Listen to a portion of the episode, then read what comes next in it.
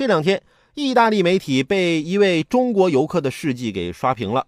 四月三号，一位来自中国的三十岁男性游客在罗马的西班牙广场上，一边拍照一边吃着冰淇淋，在灼灼烈日下融化的冰激凌滴洒在十七世纪的阶梯上。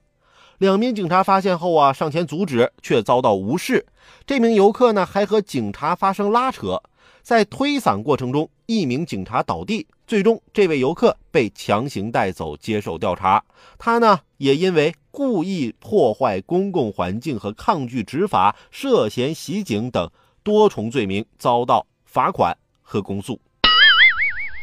大家说不对呀，我看过《罗马假日》啊，人不都在罗马吃冰激凌吗？我吃怎么了？二零一七年六月，罗马出于保护文物，所以禁止在主要景点吃零食。所以啊，赫本可以吃，你不行。这回好了，你说罚的钱够吃半年冰激凌的了。